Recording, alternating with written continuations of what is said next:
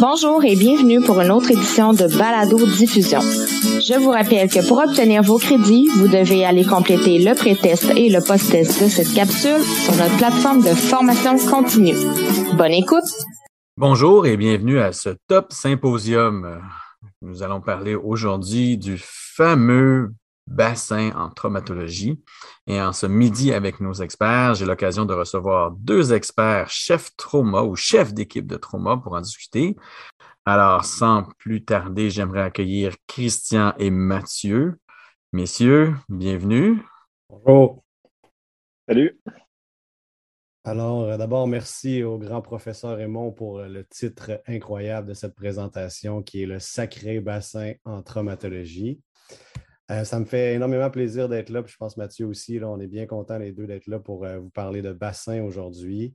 Euh, les deux, on n'a absolument aucun conflit d'intérêt, quelconque soit-il. Et les objectifs de notre présentation ben, sont relativement simples. Hein. On veut discuter avec vous de l'évaluation initiale du bassin à l'urgence chez le patient traumatisé. On va discuter des pièges à éviter tant lors de l'évaluation que durant la prise en charge. On va discuter bien sûr de comment on peut faire pour stabiliser mécaniquement le bassin à l'urgence. Et euh, Mathieu va discuter aussi, entre autres, des algorithmes de prise en charge du patient avec un trauma du bassin. Si on commence, là, disons, Mathieu, que tu travailles aujourd'hui à Sacré-Cœur, puis tu reçois une préalerte pour un homme de 20 ans qui a fait un accident de moto, hein, face à face avec une voiture. Il a évidemment été projeté à 20 pieds dans les airs. Il est inconscient sur les lieux on vous avise que dans le fond, les signes vitaux sont une tension à 110 sur 60, il roule à 130 de fréquence cardiaque. Il est tachypnéique quand il respire à 25, mais il sature quand même pas pire avec un ventimasque à 100 fait Mathieu, j'aimerais ça que tu me dises brièvement, c'est quoi les, les, choses qui t'inquiètent dans cette description-là de ce patient-là ou les lésions que tu suspectes à ce moment-ci? En fait, là, euh, faisant fi une seconde du titre de la présentation, ma réponse serait tout. Euh, c'est un patient qui a tout ce qu'il faut pour nous inquiéter. Il y a un des pires mécanismes de trauma contondant qu'on connaît, soit l'accident moto-auto. Euh, puis si on y va de façon un petit peu systématique, là, pour ce qui est de la tête, on est inquiet pour un TCC. Il y a ce qu'il faut pour avoir eu un TCC modéré, voire sévère.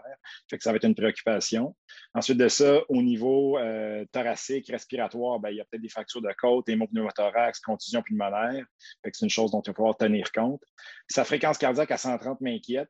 Jusqu'à preuve du contraire, un 20 ans qui roule à 130 et qui a un choc index au-dessus de 1, euh, il est en choc compensé jusqu'à preuve du contraire vu le choc, ben, on peut suspecter peut-être un saignement intra-abdominal. Ça va être une préoccupation. Puis évidemment, là, penser au bassin, je pense que c'est une chose qui est fréquente dans ces mécanismes-là, sans parler des autres fractures orthopédiques qui peuvent être euh, des considérations. Fait qu'on prépare tout. Là, je voudrais avoir tous les gens pour m'aider. C'est un patient qui va peut-être avoir besoin d'un PTM, qui peut-être avoir besoin d'être intubé. Fait qu'essentiellement, j'appelle la cavalerie. Excellent. Merci, Mathieu. Ben, effectivement, ce cas-là, c'est pour mettre la table un petit peu sur le sujet d'aujourd'hui, évidemment. Euh, on va revenir sur ce cas-là un peu plus tard dans la présentation.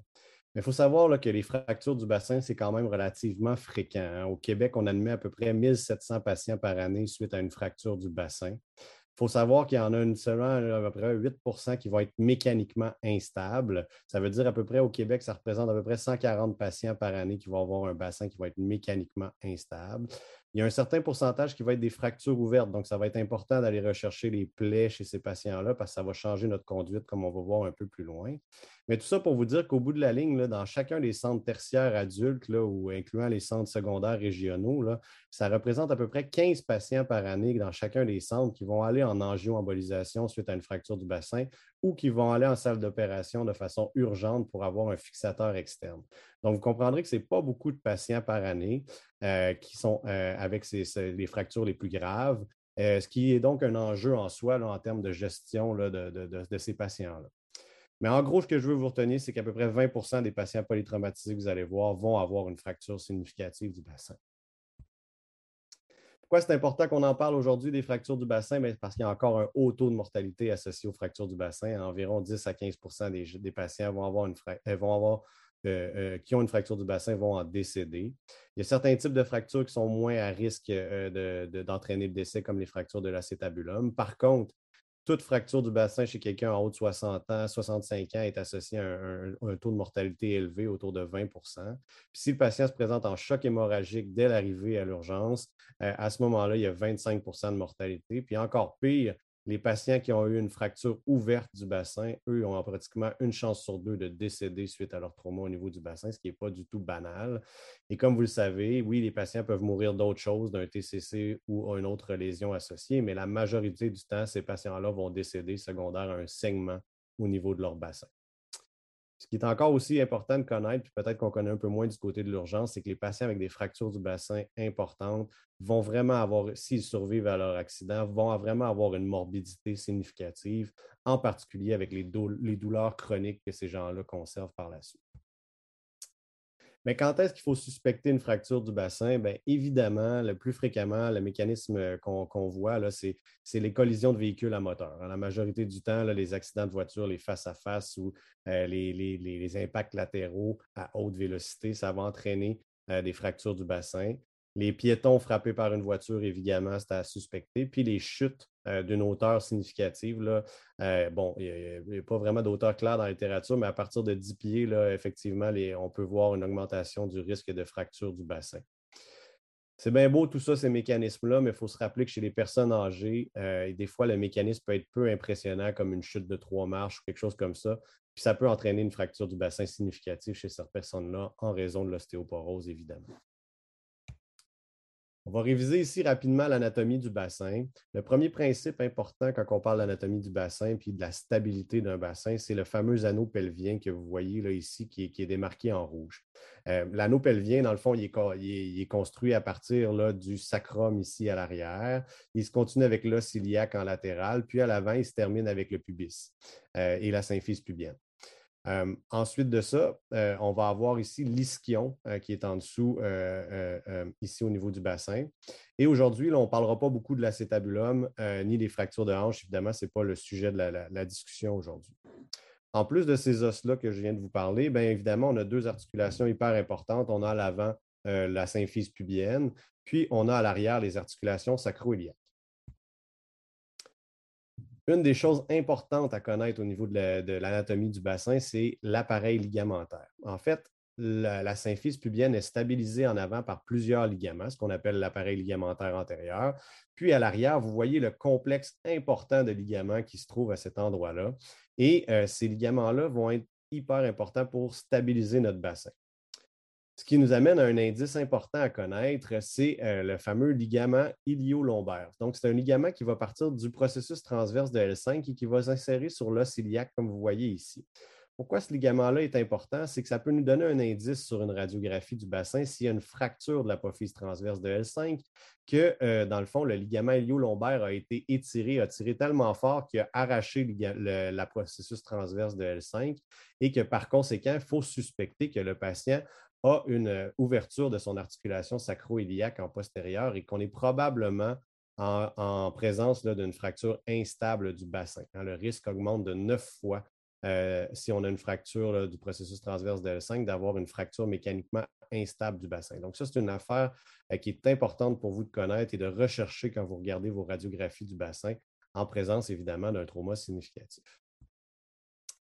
Le deuxième piège qui vient avec, euh, avec euh, la, connaissance de l'anatomie ligamentaire des patients avec un, trauma du bassin, c'est qu'il euh, y a une entité qui s'appelle les traumatismes ligamentaires purs du bassin qui existent. Qu'est-ce qui se passe à ce moment-là? C'est-à-dire, vous voyez un patient qui arrive à l'urgence, vous évaluez son bassin cliniquement, puis vous trouvez qu'il est instable quand vous essayez de mobiliser son bassin vous décidez, comme le patient est malade, de mettre d'emblée, par exemple, une ceinture pelvienne pour stabiliser son bassin vous décidez d'aller au scan avant, euh, avant d'avoir mis la ceinture pelvienne, euh, après avoir mis la ceinture pelvienne, pardon. Et donc, euh, sur le scan, vous ne voyez aucune fracture du bassin et vous ne voyez pas de signe d'hématome ou de segment là, au niveau du bassin à ce moment-là, le bassin est lu comme normal. Mais l'erreur à ce moment-là, ça serait d'enlever la ceinture pelvienne et de ne pas faire de radiographie par la suite pour s'assurer qu'il n'y a pas eu un traumatisme ligamentaire du bassin. Parce que s'il y a eu un traumatisme ligamentaire du bassin, ça se peut que votre scan soit complètement normal parce que la ceinture pelvienne a refermé votre bassin. Mais une fois que vous allez retirer la ceinture pelvienne, ça se peut que le bassin est rouvre puis que vous n'ayez pas vu que le patient avait à ce moment-là un open book, une fracture de type open book du bassin, euh, avec juste une atteinte ligamentaire et aucune atteinte osseuse. On va y revenir un peu plus tard. Les traumas du bassin, je vous l'ai dit, ça a un haut taux de mortalité. Pourquoi? Parce que ça peut saigner. Ça saigne où habituellement? Ben, habituellement, c'est le système veineux qui saigne le plus souvent. 85% du temps, les saignements sont veineux. Pour euh, les raisons que vous voyez sur les images associées, c'est qu'il y a énormément de veines dans le bassin et ces veines-là euh, sont beaucoup plus fragiles que les artères. Et donc, quand il y a une fracture, entre autres au niveau des articulations sacro-iliaques euh, ou une ouverture à cet endroit-là, ben, ça va venir ouvrir, étirer les veines et entraîner des lacérations de celles-ci. 15% des saignements vont être d'origine artérielle. Et le point encore plus important que je veux que vous compreniez ici, c'est que parmi les patients qui ont des fractures du bassin instables, euh, il y a une grande proportion de ces patients-là, jusqu'à 40% qui vont avoir un saignement intra-abdominal associé. Ce qui m'amène à vous parler de mon piège numéro 3, c'est que si vous avez un patient qui arrive à l'urgence qui est hémodynamiquement instable, qu'en plus vous prouvez ou vous suspectez qu'il y a une fracture du bassin et que vous trouvez qu'il a ce patient-là un FAST positif, l'erreur, ce serait de penser que ce segment-là, le segment le plus important, est uniquement au niveau du bassin et ne sous-estimer l'importance du segment intra-abdominal. Ce patient-là, ce type de patient-là, se doit d'aller au bloc opératoire rapidement parce qu'il présente un segment intra-abdominal significatif jusqu'à preuve du contraire. Donc, on doit gérer le segment intra-abdominal avant et ou pendant qu'on gère le segment euh, au niveau du bassin. Mais il ne faut pas négliger ce point-là, c'est hyper important. L'autre chose qui est importante de savoir au niveau du bassin, c'est qu'un bassin, une fracture du bassin, ça, survient pratiquement jamais tout seul. Ce n'est jamais la seule lésion associée à un bassin. La majorité euh, des gens vont avoir une deuxième lésion traumatique. Euh, que ce soit le TCC sévère, que ce soit une lésion thoracique importante, euh, une lésion intra-abdominale, on vient d'en parler, une lésion de l'appareil génito-urinaire, d'autres fractures orthopédiques significatives, en particulier les fémurs, et ou des lésions des nerfs périphériques. Hein. Ça, ça va être très important dans notre examen secondaire d'aller faire une évaluation des nerfs périphériques au niveau des membres inférieurs pour s'assurer qu'il n'y a pas une atteinte du plexus lombaire associée à notre fracture du bassin. Ce qui m'amène à mon piège numéro 4, c'est-à-dire que quand vous avez un patient qui a une fracture du bassin, ça a nécessité la majorité du temps un haut transfert d'énergie et on se doit d'investiguer ces patients-là pour essayer de trouver les autres lésions associées. Et euh, une tomodensitométrie pas corporelle est souvent requise dans la majorité de ces patients-là. Maintenant, si on parle un peu plus des types de fractures du bassin, ben, on se ramène à notre fameux anneau, euh, anneau pubien ou anneau pelvien, pardon. Euh, l'anneau pelvien, dans le fond, c'est ça qui va nous décrire la stabilité de nos, fractures. Et on dit que pour être instable, il faut qu'il y ait une fracture ou une lésion ligamentaire à deux endroits sur cet anneau pelvien-là. Et si on a une fracture à deux endroits, comme on voit à l'image de droite, à ce moment-là, c'est une fracture qui va être jugée instable. Si la fracture est à un seul endroit sur l'anneau pelvien, à ce moment-là, la fracture va être jugée comme étant stable. Il y a plusieurs classifications pour les fractures du bassin qui existent, entre autres la classification de Tile et la classification de Young and Burgess. Je pense que comme urgentologue, on devrait tous connaître la classification de Young and Burgess, simplement les grandes catégories. On n'a pas besoin de connaître le type 1, le type 2, le type 3. On a simplement besoin de connaître les grandes catégories que je vous ai présentées ici. La première catégorie, c'est toutes les catégories, en fait, font référence au mécanisme que le patient a subi pour entraîner sa fracture. Donc, c'est relativement facile à retenir. Donc, la première catégorie, c'est la compression antéro-postérieure qui va entraîner une atteinte, entre autres, de la symphyse pubienne. Le deuxième mécanisme, ça va être suite à un mécanisme de compression latérale. Le troisième mécanisme, ça va être le cisaillement vertical. Hein. Il va y avoir un déplacement d'un hémibassin qui va être déplacé plus haut que l'autre hémibassin. Et ça, ça s'appelle un cisaillement vertical. Et la dernière catégorie, ben, c'est en fait une combinaison de deux ou trois des mécanismes que je viens de vous mentionner. Donc, c'est une classification qui est relativement simple à retenir et qui va servir surtout quand vous allez décrire au téléphone à votre TTL auquel vous allez parler ou euh, au chirurgien orthopédique auquel vous allez parler de la fracture du bassin. Lui, dans sa tête, si vous dites, écoutez, c'est un, mécanisme par compression latérale, ben, déjà dans sa tête, il va avoir une image de qu'est-ce qui peut se passer au niveau du bassin du patient. Comme autre type de fracture, il y a la fameuse fracture open book que vous avez sans doute tous et toutes déjà entendue. En fait, la fracture open book, c'est comme une grosse compression antéro-postérieure, mais qui va entraîner une ouverture de la sacro-iliaque, pas juste d'un côté, mais bien des deux côtés. Il faut savoir que la symphyse pubienne, dans le fond normal, chez un adulte normal, ça mesure autour de 5 mm à peu près sur une radiographie. Et euh, que quand, dans le fond, cette symphyse-là euh, euh, augmente au-dessus de 1 cm, bien, on est clairement en présence d'une atteinte de la symphyse pubienne. Si on a une ouverture de la symphyse pubienne de plus de 2 cm, bien là, il faut vraiment suspecter qu'on a vraiment un traumatisme très significatif au niveau du bassin qui a entraîné une, ouverture des deux sacroiliaques le plus probablement. La dernière, en fait, la dernière fracture un peu plus typique dont je vais vous parler, c'est la fracture en selle ou la straddle injury en anglais. C'est une fracture des quatre rameaux pubiens qui ressemble à la fracture en papillon qu'on pourrait appeler également. Cette fracture-là, pourquoi c'est important de la reconnaître? Parce qu'il faut avoir un niveau de suspicion encore plus élevé d'une lésion euh, génito-urinaire. On dit qu'environ un patient sur deux ou presque va avoir une lésion associée du tractus génito-urinaire. Ça me mène à mon piège numéro 5. C'est bien beau de connaître les types de fractures. Puis oui, dans la littérature, il y a certains types de fractures qui ont été décrits comme étant plus à risque de saigner. Mais il faut se rappeler là, euh, que toutes les fractures du bassin peuvent entraîner une lacération d'un vaisseau sanguin important et donc que tous les types de fractures peuvent être à, risque de saigner. Et donc, c'est notre évaluation clinique et radiologique qui va nous permettre d'éliminer qu'il n'y a pas un saignement significatif euh, associé à notre fracture du bassin. Si on va maintenant au niveau de l'évaluation initiale, hein, le patient est arrivé à l'urgence, on va procéder comme chez tout patient traumatisé, on va procéder à notre C, A, B, C, D, E. En fait, le C, initialement, on se rappelle, c'est pour éliminer qu'il n'y a pas un segment externe significatif sur lequel on pourrait agir rapidement. Puis ensuite, on procède à notre A, B, C, D, E habituel euh, euh, démontré par l'ATLS. Mais si on se rend au niveau de notre C et qu'on veut évaluer notre bassin en particulier, ce qu'on va faire évidemment en premier, c'est regarder notre bassin, regarder notre région pelvienne et essayer de voir s'il y a des signes de traumatisme du bassin. En particulier, un gros hématome suspubien, un hématome scrotal. Euh, on va regarder aussi s'il y a la présence d'une plaie. Hein. Ça, c'est un point que je veux vraiment que vous reteniez. Si vous voyez une plaie au niveau du bassin avec un saignement actif, surtout dans un contexte de trauma du bassin, ça va être vraiment important d'aller chercher des compresses et de vraiment pacter, donc vraiment remplir le plus possible euh, cette plaie-là avec des compresses pour tamponner le saignement. Parce qu'il arrive à ce moment-là, c'est que le saignement qui arrive à cause de la fracture du bassin dans le rétropéritoine va essayer de sortir par cette plaie-là, donc va tout s'évacuer sans aucune résistance et notre patient va s'exsanguiner via cette plaie-là. Donc, c'est important d'aller la pacter rapidement. Ensuite de ça, on va regarder s'il y a une déformation évidente de nos membres inférieurs ou de notre bassin. On va poursuivre par la suite avec la palpation du bassin. Puis un des éléments qui est souvent négligé dans l'évaluation du bassin que je remarque dans ma pratique, c'est que les gens ne portent pas attention d'aller palper spécifiquement chez le patient qui est conscient la symphyse pubienne et euh, les crêtes iliaques à la recherche de douleur. Euh, même chose également pour les articulations sacro-iliaques lorsqu'on va avoir tourné notre patient en bloc euh, notre, après notre examen primaire. Donc, vraiment, allez palper votre symphyse pubienne, allez palper les articulations sacro-iliaques, vos crêtes iliaques, c'est hyper important. Ce qui nous amène au fameux point qui revient toujours et qui est toujours controversé, c'est comment on fait pour évaluer la stabilité mécanique du bassin chez notre patient traumatisé. On va simplifier ça un peu pour vous. La première étape que vous allez faire quand vous allez évaluer la stabilité du bassin, ça va être d'aller mettre vos mains au niveau des grands trochanterres. Puis ce qu'on recherche par ce mouvement-là, c'est vraiment la, fracture classique de type open book. Ce qu'on veut aller voir, c'est qu'on va d'abord essayer de refermer notre bassin. Si en faisant ça, vous, vous sentez vraiment un mouvement important, vous sentez que votre bassin est instable, vous gardez vos mains refermées, puis vous, vous installez la fameuse ceinture pelvienne dont Mathieu va vous parler un peu plus tard. Si par contre, vous ne sentez pas d'instabilité, vous pouvez relâcher. Et là, ce que vous allez faire, c'est que vous allez faire une fois une pression délicate sur les crêtes iliaques pour essayer de voir s'il y a une instabilité. Vous ne sentez pas d'instabilité à ce moment-là, c'est terminé.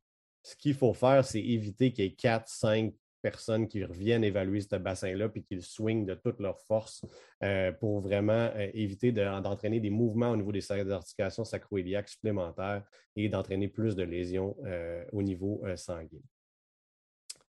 Maintenant, est-ce qu'on est bon, nous autres, pour détecter les fractures du bassin avec notre examen physique? Bien, ce qu'on sait dans la littérature, la meilleure étude que j'ai trouvée, qui est parue en, 2009, c'est une étude là, où ils ont révisé là, des patients qui avaient euh, d'abord des patients avec un Glasgow 14 et plus, et ils, ont regardé la sensibilité de si le patient se présente avec une douleur spontanée au bassin ou si à l'examen physique, on reproduit une douleur. Mais il faut savoir que ça, la présence d'un de ces deux éléments-là, c'est extrêmement sensible pour détecter une fracture du bassin significative. environ 100 de sensibilité pour détecter toute fracture du bassin. Si par contre, notre patient a un Glasgow en bas de 14, donc une altération de son état de conscience, il faut savoir que notre examen physique est très peu sensible pour détecter une fracture mécaniquement instable. On dit autour de 25% de sensibilité. Donc, ce n'est pas banal. Donc, ce n'est pas parce que votre patient, euh, vous n'avez pas senti d'instabilité au niveau euh, de votre évaluation du bassin que je viens de vous montrer euh, que votre patient n'a pas une fracture du bassin mécaniquement instable. Alors, ça, c'est un point hyper important à se rappeler. On va devoir évaluer ce patient-là de façon euh, radiologique, surtout s'il a une altération de l'état de conscience et qu'il a subi un mécanisme significatif. Évidemment, il va falloir faire éventuellement dans notre examen secondaire un examen gynécologique à la recherche de saignement, euh, surtout s'il y a un saignement vaginal évident ou s'il y a une fracture antérieure au niveau du bassin. Le fameux toucher rectal, hein, on a arrêté de faire la recherche de la prostate flottante. On sait maintenant que ce n'est pas un examen qui est sensible ni spécifique. Euh, on doit euh, faire un toucher rectal encore si on suspecte que le patient a des fractures au niveau du bassin en postérieur et si on suspecte que le patient a une lésion neurologique euh, périphérique, comme je vous ai mentionné un peu plus tôt. Comme investigation maintenant de notre bassin, si on suspecte une fracture du bassin, ben, on sait en 2021 qu'on n'a pas besoin de faire une radiographie du bassin en salle de réanimation si notre patient n'a pas d'atteinte de son état de conscience, s'il ne présente pas de douleur spontanée au bassin ni à la palpation de son bassin. Et si en plus le patient a marché, ben là, ça c'est comme la cerise sur le Sunday, on n'a vraiment pas besoin de faire une radiographie du bassin. Mais par contre, je ne sais pas pour toi, Mathieu, mais on a remarqué graduellement, je pense, dans les dernières années, que de plus en plus de nos collègues ont arrêté de faire des radiographies du bassin chez les patients euh, chez qui ils ont décidé d'aller au scan d'emblée euh, pour euh, gagner du temps un petit peu en salle de réanimation. Je ne sais pas qu'est-ce que tu penses de ça, de sauter la radiographie du bassin en salle de réanimation. Je pense que la COVID a même un petit peu contribué à ça. Au début, on essaie de diminuer le nombre d'interventions et de gens qui étaient au chevet du patient. Fait que ça a comme favorisé cette tendance-là. Je l'observe moi aussi. bon, je suis, d'accord avec toi, les patients que tu décris qui n'ont pas besoin de radiographie, on peut certainement le mettre. Les patients qui ont un mécanisme qui ne fait pas suspecter ça, on peut peut-être le mettre plus facilement. Sinon, moi, je, on a été formé à la même place à McGill pour notre fellowship. Là, puis J'aimais bien ce qu'un des chirurgiens nous disait, que les rayons X qu'on fait en salle de réa, c'est des rayons X physiologiques. Je m'explique, là, on ne cherche pas vraiment à avoir un diagnostic pointu avec ces rayons X-là, mais juste s'assurer qu'il n'y a pas des catastrophes qui pourraient expliquer une physiologie anormale chez notre patient. Fait qu'on cherche un gros pneumothorax, un gros hémothorax ou une fracture du bassin qui a besoin de stabiliser. Fait que moi, je pense qu'on devrait le faire. On devrait le faire à peu près systématiquement chez nos patients. Euh, fait que je pense qu'on se rejoint là-dessus. Là. Moi, je, je, le fais. Absolument. Je suis tout à fait d'accord avec toi. Puis pour réfléchir aussi, surtout si le patient qui est très malade, le patient qui est hémodynamiquement instable, euh, on ne réussira jamais à convaincre un enjeu interventionniste d'aller faire une embolisation ou un chirurgien d'aller au bloc opératoire pour pacter un bassin, comme Mathieu va nous parler un peu plus tard, si on n'a pas une radiographie qui démontre que le patient a clairement une fracture du bassin mécaniquement instable ou du moins significative euh, pour, pour aller plus loin au niveau de, de, la prise en charge de ces patients-là. Donc, moi, je ne suis clairement pas à l'aise, surtout avec un patient chez qui j'ai un PTM en cours, de partir au scan, s'il a subi un mécanisme significatif, puis que je n'ai pas fait ma radio du R5, puis je n'ai pas vu ma radiographie du bassin en salle de réanimation. La radiographie du bassin, je vous encourage beaucoup à regarder des tutoriels qu'il y a sur Internet sur la radiographie du bassin. Je n'aurai pas le temps de détailler avec vous euh, comment bien évaluer une radiographie du bassin, mais simplement vous rappeler que la radio du bassin, ce n'est pas bon pour évaluer les éléments postérieurs, entre autres, du bassin. Et donc, si vous avez un patient qui a une douleur significative à votre examen au niveau du bassin puis que votre radiographie ne montre pas grand-chose, bien, clairement, vous allez continuer votre investigation avec un scanner ou un TD, une tomodensitométrie de ce bassin-là. C'est vraiment l'examen de choix en 2021, c'est clair. Euh, ça va nous permettre de bien voir nos articulations sacroiliaques, notre symphyse pubienne et bien détailler nos fractures. Mais en plus, parce que vous allez toujours le faire avec du contraste. Ça va vous permettre d'évaluer s'il y a une extravasation active de contraste, donc un segment actif au niveau de votre bassin, et de voir l'amplitude de ce segment-là par la taille de l'hématome. Tout ça va nous guider dans notre prise en charge de ce bassin-là par la suite. Évidemment, on se rappelle qu'il y a des contre-indications à la fameuse sonde urinaire d'emblée euh, à l'urgence. Hein. si le patient se présente avec les maturies impressionnantes euh, euh, macroscopique d'emblée, ça c'est sûr, mais surtout si le patient se présente avec du sang méa urinaire, ça reste une contre-indication à mettre une sonde urinaire. Le fameux hématome suspubien ou le gros hématome scrotal qui serait déjà présent à l'arrivée à l'urgence, c'est une contre-indication à mettre la sonde urinaire. évidemment, si votre patient est conscient et qu'il dit qu'il n'est pas capable d'uriner, il essaye, ben, ça aussi, c'est une contre-indication à mettre une sonde urinaire. Il faut se rappeler que de faire une urétrographie rétrograde hein, pour vraiment vérifier si l'urètre a été atteinte, c'est jamais une urgence si vous avez un patient qui a un trauma que vous suspectez qu'il y a une atteinte de l'urètre, eh bien, puis que vous avez un long transfert à faire pour ce patient-là, bien évidemment, c'est une indication d'aller faire une sonde suspubienne et de transférer le patient le plus rapidement possible. Si on suspecte, par exemple, chez le patient présente une hématurie macroscopique, euh, qu'on suspecte que le patient peut avoir un traumatisme au niveau de la vessie, ce qu'on va faire en 2021, c'est une cystographie euh, par tendonocitométrie. C'est-à-dire qu'on va aller, une fois que la sonde urinaire va avoir été mise, on va aller injecter du contraste au niveau de la vessie. On va clamper notre, notre sonde urinaire, puis on va aller faire un scanner à ce moment-là pour voir s'il y a une rupture intra- ou extra-péritonéale de la vessie. Mais ça aussi, c'est un examen qui est aucunement urgent et on le fait seulement une fois que le patient est stabilisé.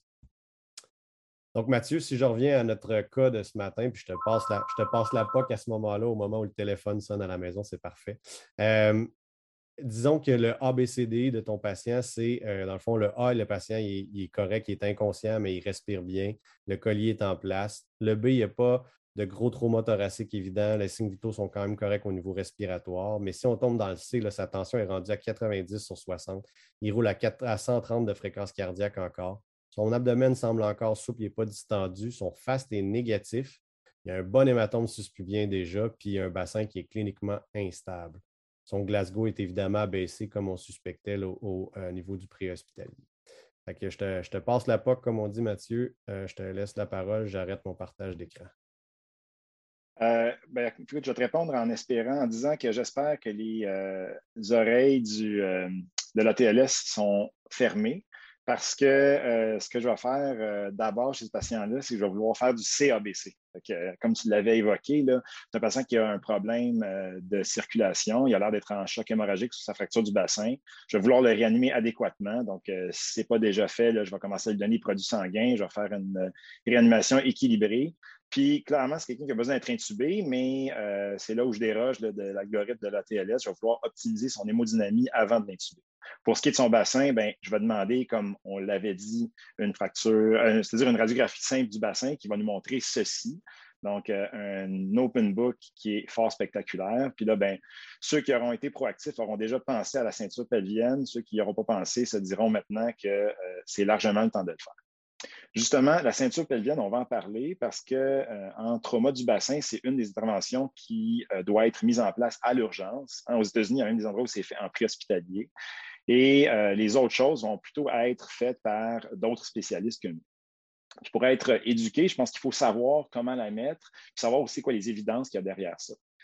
En trauma, il y a plusieurs sociétés savantes. Une de celles qui donne les recommandations les plus explicites, c'est le Eastern Association for the Surgery of Trauma, et qui nous dit que la ceinture pelvienne est aussi bonne que les modes de réduction définitifs pour ramener le bassin dans une position plus anatomique. Par contre, les autres euh, recommandations sont plus prudentes. On dit que ça pourrait réduire la quantité de saignement. la raison pour laquelle on utilise un langage aussi timoré que ça, c'est que les études sont contradictoires. Il y a des études qui montrent que les patients qui ont une ceinture pelvienne ont besoin de moins de produits sanguins pour être réanimés, mais d'autres qui montrent que ça ne fait pas de différence. Puis malheureusement, on n'a rien qui nous montre une différence statistiquement significative en termes de mortalité. Néanmoins, je pense que ce qu'il faut retenir, le pratico-pratique, c'est que ça devrait être mis de façon assez libérale. Tout patient qui se présente chez nous ou chez vous ou dans quelque urgence que ce soit avec une instabilité hémodynamique, une fracture du bassin confirmée ou même suspectée devrait avoir une ceinture pelvienne. Puis juste là, un peu pour vous convaincre encore plus de ça, dites-vous qu'une ceinture pelvienne commerciale, ça vaut 150-200 dollars c'est vraiment pas grand-chose par rapport à tout ce qu'on va faire d'autre pour ces patients-là, ne serait-ce qu'en termes de valeur des produits sanguins qui vont devoir leur être administrés. je vais en parler un petit peu de façon assez extensive des ceintures pelviennes parce que malheureusement, on s'aperçoit qu'il y a souvent des erreurs qui sont faites euh, dans l'installation de la ceinture pelvienne. Il y a trois types qu'on retrouve principalement au Québec. En haut à gauche, sur mon image, euh, la ceinture de type Sam Splint. Au milieu, le T-pod. Puis en bas à droite, le drap il n'y a pas de différence, en tout cas que la littérature nous montre dans euh, les résultats de l'installation de ces trois dispositifs-là. Ils semblent être similaires et comparables. Euh, puis, puisqu'ils sont similaires et comparables, il y a les mêmes préoccupations à leur égard également, qui est de se dire que ça, c'est temporaire quand on met une ceinture pelvienne. C'est quelque chose qui devrait euh, être retiré dans les 24 heures idéalement, parce que ça met le patient à risque significatif d'avoir des plaies de pression puis euh, une fracture du bassin qui était fermée, où il n'y avait pas d'autres euh, euh, complications de, de plaies, va se compliquer si jamais on est obligé de gérer une plaie de pression, parce que ces patients-là vont traîner sur le dos longtemps les intensifs et qu'on ne veut vraiment pas être celui qui va causer un bris de la barrière cutanée.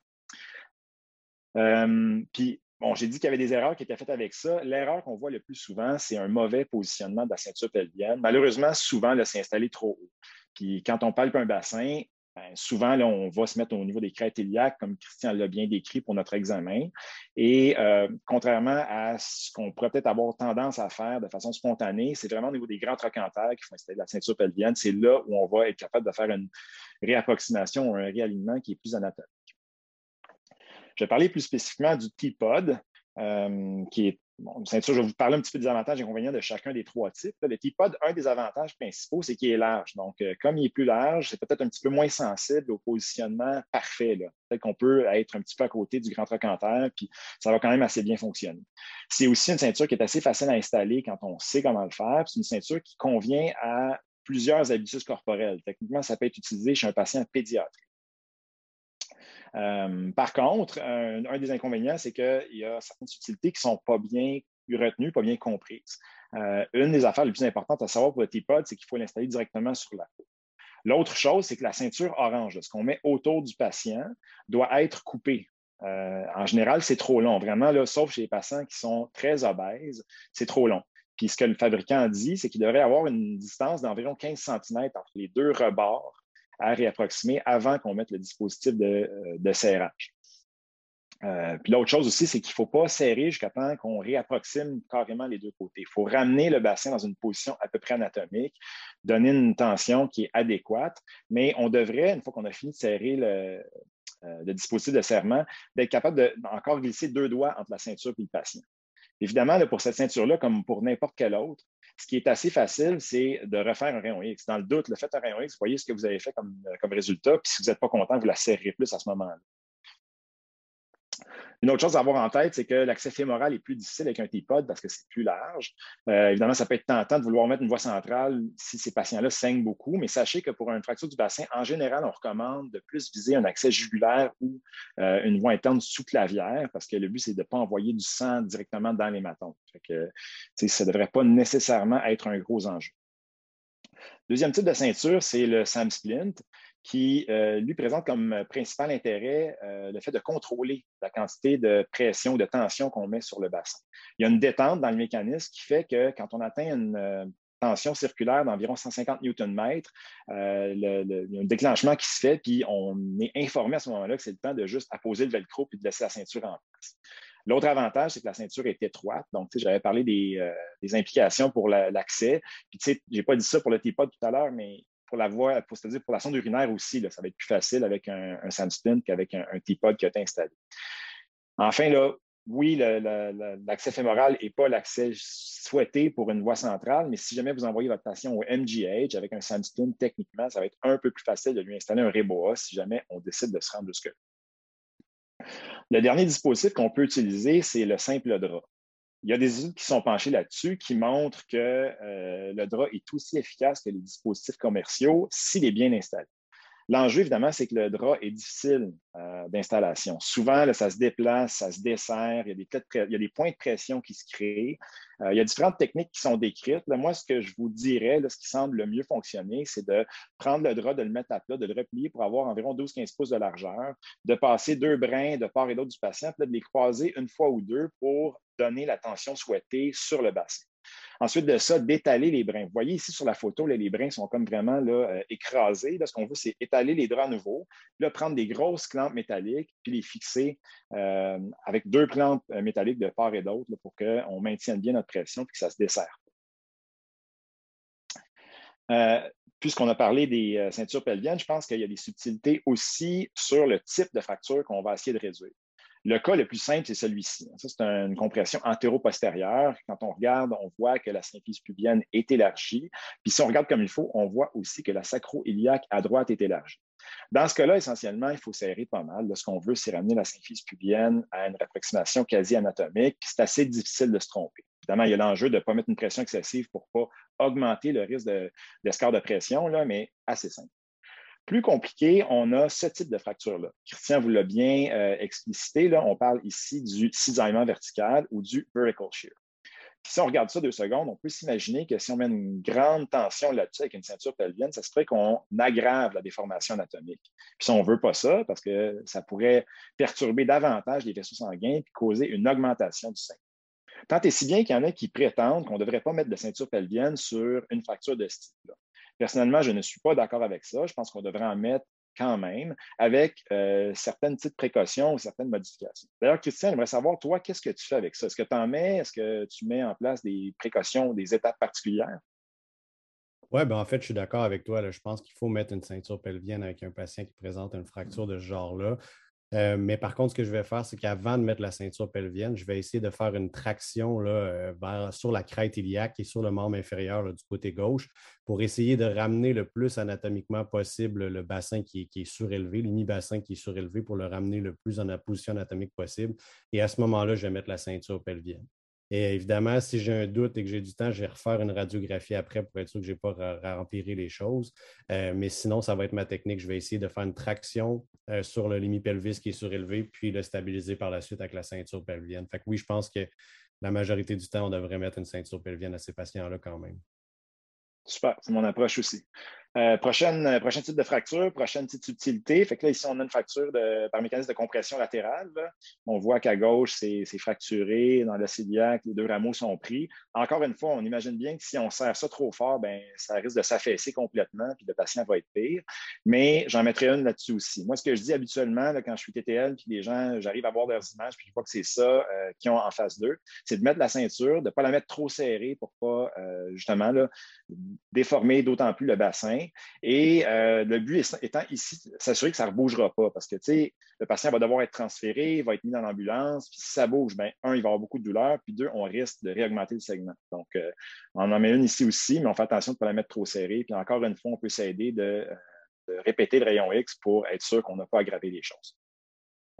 On se demande souvent s'il y a des contre-indications à la ceinture pelvienne, puis grossièrement, on dit qu'on n'en a pas. Euh, il y aurait par contre ça ici. Hein. Si vous regardez comme il faut, ici, on a un astabulum défoncé à droite. Puis clairement, chez ce patient-là, la ceinture pelvienne va avoir des effets délétères. Aller mettre plus de pression euh, dans l'acétabulum va nuire à la viabilité de la hanche en question. Le principe du life before limb s'applique quand même. Là, si on a un patient qui a ça et en plus qui a une fracture du bassin instable qui met en péril sa vie, ben on la met, puis euh, il adviendra ce qui adviendra de sa hanche. Au pire, il sera vivant, mais avec une PTH plutôt que mort avec un acétabulum qui aurait été présent.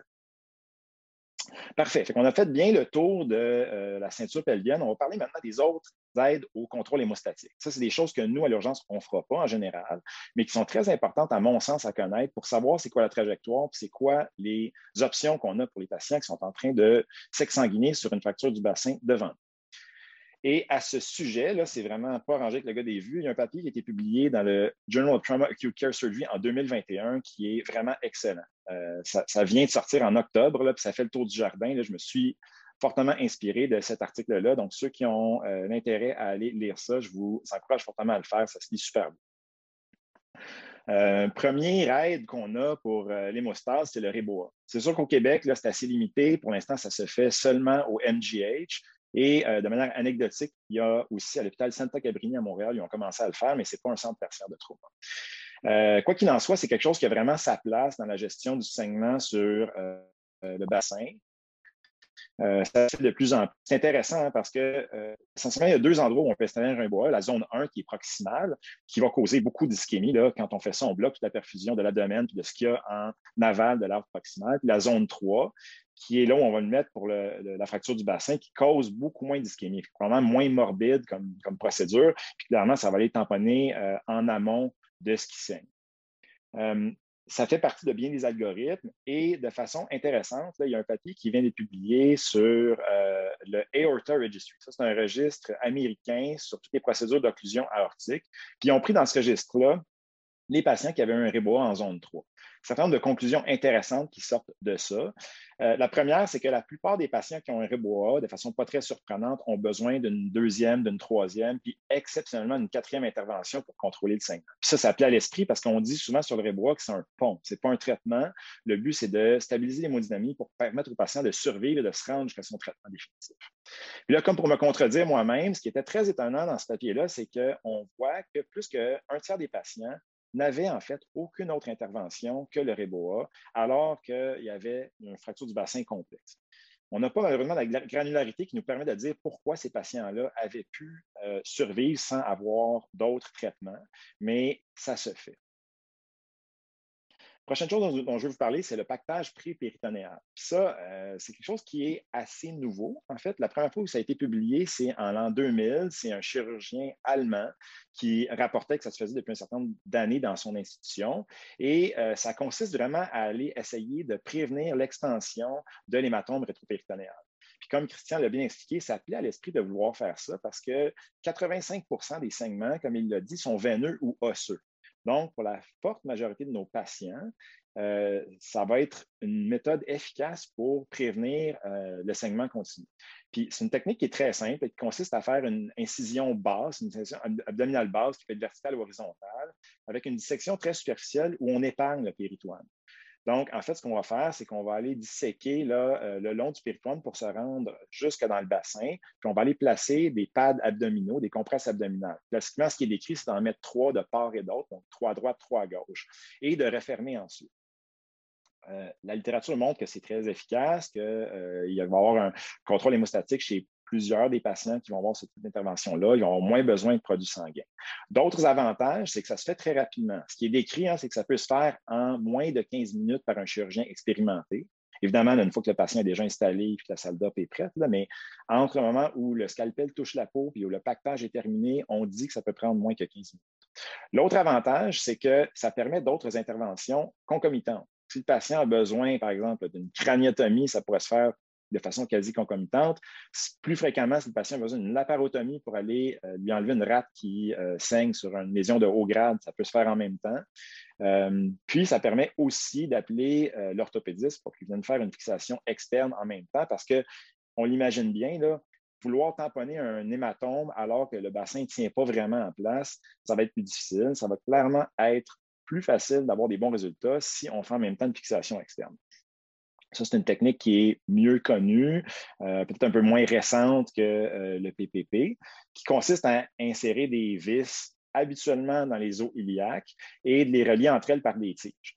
Euh, encore une fois, c'est quelque chose qui se fait super rapidement, qui est intéressant dans une approche de damage control. Hein. Un patient qui est en train de saigner sur un bassin n'a pas besoin de ses vis sacro-iliaques, de sa réduction ouverte avec fixation interne pour euh, qu'on ait un contrôle sur, son saignement. Ça ne va rien changer. Avec la fixation externe, ça sera aussi bon, donc ça permet un temps opératoire plus court. L'autre chose qui est intéressante avec la fixation externe, c'est que ça ne brime pas l'accès à l'abdomen. Donc, si le patient a besoin d'une laparo en même temps, ça peut se faire assez bien. L'angio-embolisation, euh, Christian en a parlé, puis c'est une chose qu'on a en tête, puis c'est souvent une des raisons principales qu'on imagine pour justifier le transfert vers un, centre tertiaire. Mais il l'a très bien expliqué. C'est seulement 15% des patients qui vont avoir un saignement de type artériel sur la fracture du bassin. Donc, ce n'est pas clair que ça devrait être le traitement de première intention chez un patient qui est hémodynamiquement instable.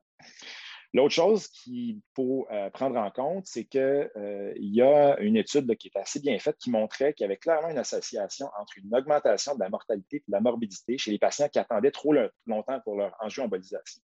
Puis, règle générale, je ne sais pas comment ça se passe à l'enfant Jésus, mais moi, je dois dire qu'en plein milieu de nuit, un patient qui a besoin d'une intervention urgente, le bloc opératoire est capable de se mobiliser un peu plus rapidement que l'équipe d'angio-embolisation. Donc, si on a à aiguiller un patient entre à 3 heures du matin PPP plus fixation externe versus angioembolisation, moi, personnellement, j'aurais plutôt tendance à euh, favoriser le PPP puis la fixation externe, évidemment, si euh, les chirurgiens concernés sont d'accord. Enfin, l'autre chose que je peux ajouter, c'est que dans bien des cas, puis c'est notre cas à Sacré-Cœur, gérer un protocole de transfusion massive chez un patient qui est très instable dans la, dans la salle de radio-intervention, ce n'est pas tout le temps la chose la plus réassurante, euh, sachant très bien que euh, les interventions additionnelles qu'on va être capable de faire sont limitées. En salle d'op, si un patient est en train de se faire pacter et qui code ou qui perd son pouls, ben, il y a plusieurs choses qui peuvent être faites, dont notamment une thoracotomie avec une occlusion de l'arbre proximal, puis euh, probablement on va se donner un petit peu de temps pour être capable de voir qu'est-ce qui saigne puis de voir si on n'est pas en train de manquer quelque chose. Il y a aussi une équipe dédiée en salle d'op de, d'anesthésiste qui est là pour gérer la, réanimation du patient. Fait un autre avantage de ce côté.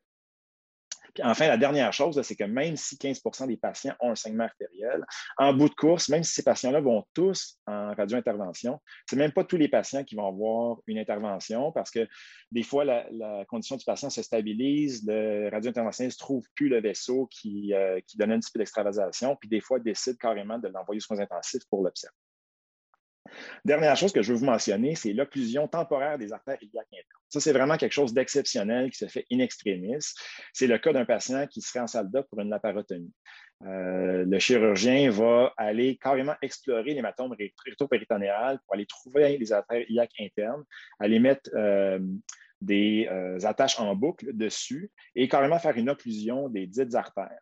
Cette occlusion-là se veut temporaire et euh, implique nécessairement un retour en salle d'op dans les 24-72 heures pour aller euh, défaire les attaches puis reperfuser. C'est quelque chose qui se fait de façon très exceptionnelle. Je pense que c'est juste intéressant de savoir que ça existe, mais sans plus. Revenons à notre cas. on est toujours en réa, toujours avec notre jeune homme qui a eu un accident de moto, qui avait un open book euh, carabiné. On lui a mis son TIPOD, on lui a fait son fast, il est négatif, mais là, malgré tout, on est en train de vider notre banque de sang sur lui. Puis clairement, on n'est pas super à l'aise. Je vous l'ai expliqué, il y a plusieurs options thérapeutiques. Concrètement, c'est quoi l'algorithme de traitement? Qu'est-ce qu'on fait avec? Bien, euh, je vous ai parlé tantôt du Eastern Trauma. Il y a aussi le Western Trauma Association, comme euh, plusieurs le savent, euh, qui nous a pondu un algorithme en 2016 qui est quand même assez intéressant. Mais ce qu'il faut retenir, c'est qu'il n'y en a pas d'algorithme qui est clairement consensuel. les deux voies principales initialement sont soit d'envoyer le patient directement en angioembolisation ou de l'envoyer en salle d'op pour lui faire un PPP et une fixation externe. Euh, puis là, les gens ne s'entendent pas. Il y a une chose sur laquelle tout le monde s'entend, puis Christian l'a bien dit, c'est que quand il y a un FAST qui est positif, là, il y a une seule destination qui devient sécuritaire, c'est la salle d'opération. Puis le patient va avoir besoin d'une laparotomie exploratrice et probablement thérapeutique, en plus de s'adresser à sa, fracture du bassin.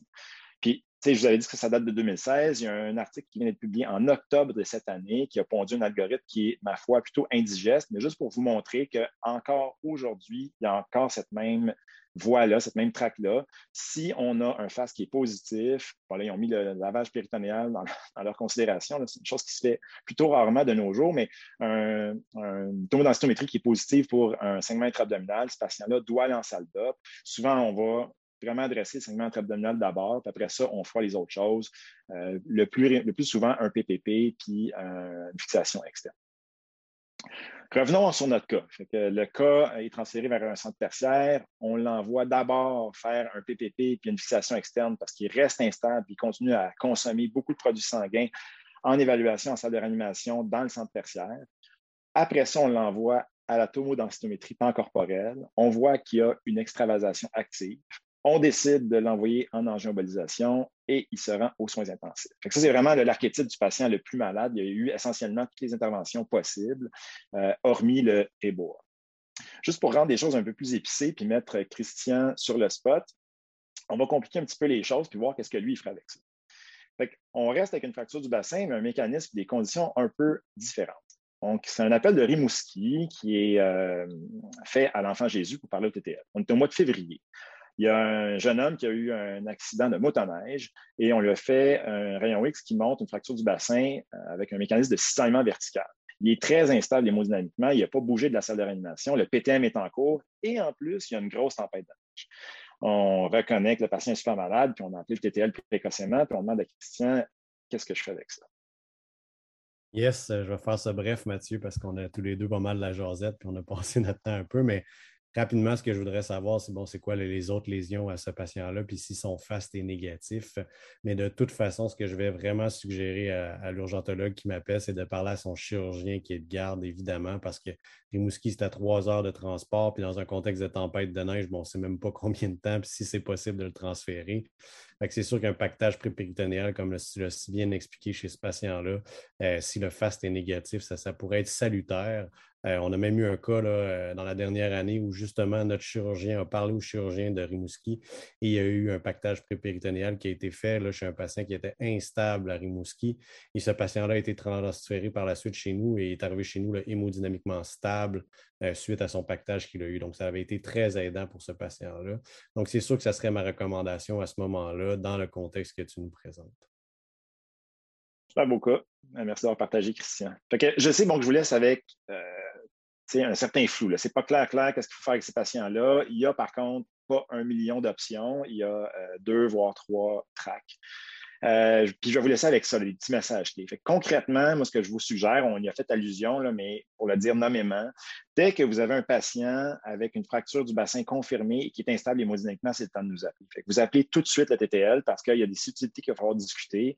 Il va falloir qu'on décide un peu où on s'en va avec ça vous avez probablement pensé de le faire avant de nous appeler, mais ce n'est pas la fin du monde. Si vous ne le faites pas, on vous dira de poser le téléphone puis de le faire parce qu'on va savoir, on va vouloir savoir si le FAST est positif. Si le patient a un FAST qui est grossièrement positif, ben là, on va vous dire de mettre votre chirurgien euh, dans la boucle de communication, on va probablement fortement suggérer une laparotomie chez vous et ensuite considérer un transfert vers un centre tertiaire en mettant une ceinture pelvienne pour qu'on s'occupe de la partie bassin. Mais a priori, mettre une rate de haut grade dans une ambulance, on n'aime pas vraiment ça pas vraiment d'algorithme clair pour l'instant ou unique, ça je l'ai dit. Et puis enfin, la dernière chose que je tenais à ajouter, c'est que c'est important là, de faire ce qu'on appelle le damage control resuscitation chez ces patients-là. Fait que tout ce que vous faites chez vos patients grossièrement instables hémodynamiquement, produits sanguins, éviter l'hypothermie, euh, réanimer de façon vigoureuse. Moi, je pense que l'hypotension permissive n'est pas une bonne stratégie chez les fractures du bassin à cause des lésions souvent associées et à cause du risque de prendre du retard sur la réanimation. Et euh, après ça, penser au calcium puis à toutes les choses qu'on fait euh, habituellement pour des patients qui sont euh, critiques et euh, qui saignent activement. C'est tout. Donc, euh, on aura du temps pour les questions en peu de temps, comme Christian l'a dit, parce qu'on a parlé beaucoup tous les deux, mais j'espère que c'est intéressant. Puis, on est tout à fait disposé à répondre à vos questions. Merci Mathieu et Christian. je vous invite, chers auditeurs, à soit utiliser la question-réponse ou lever votre main tout simplement et on activera. J'en aurai une assez intéressante pour vous. Combien de REBOA sont mis au Québec annuellement? Je sais qu'il y a MGH, mais comme c'est une procédure qui est juste là, est-ce qu'on a suffisamment de débit pour être formé et euh, le faire? Ben, c'est une super question et puis je peux me permettre de répondre parce que je suis passé par là plus récemment que Christian. C'est pas un super euh, gros chiffre. Là. au fil des années, ils en ont mis un peu plus, puis ils sont un peu plus agressifs. Euh, ça tourne en autour de 15-20 par année donc sur 365 jours, 15-20 rébois. Clairement, il y a un enjeu de maintien des compétences parce que euh, c'est une technique qui, sans être complexe, demande à être formée. J'en ai personnellement installé deux dans ma vie, toujours avec euh, assistance euh, assez proche. En fait, j'ai été guidé à travers toutes les étapes. Mais oui, oui, clairement, c'est un, un, enjeu. Mais je ne sais pas trop c'est quoi la réponse à donner à ça. moi, j'ai en tête au moins deux patients dont je suis à peu près convaincu qu'ils n'auraient pas survécu n'eût été du Réboa. Euh, je ne sais pas trop. Là, oui, euh, il y a un risque, il y a un risque de pas faire la technique de façon optimale. Il y a, des complications iatrogènes bien connues le Réboa. Mais euh, rendu là, pour certains patients, l'enjeu, ça va être Réboa ou thoracotomie. Puis là, ben, je pense que la thoracotomie comme telle est assez morbide, elle aussi. Euh, donc, euh, food for thought. Je n'ai pas de réponse claire à, donner là-dessus. Ben, merci, c'est déjà une ébauche de réponse en tant que telle. Alors, je remercie les deux experts, Mathieu Toulouse et Christian Malo, euh, d'avoir participé à cet événement. Merci, Christian. Merci, Mathieu. Merci tout le monde. Merci.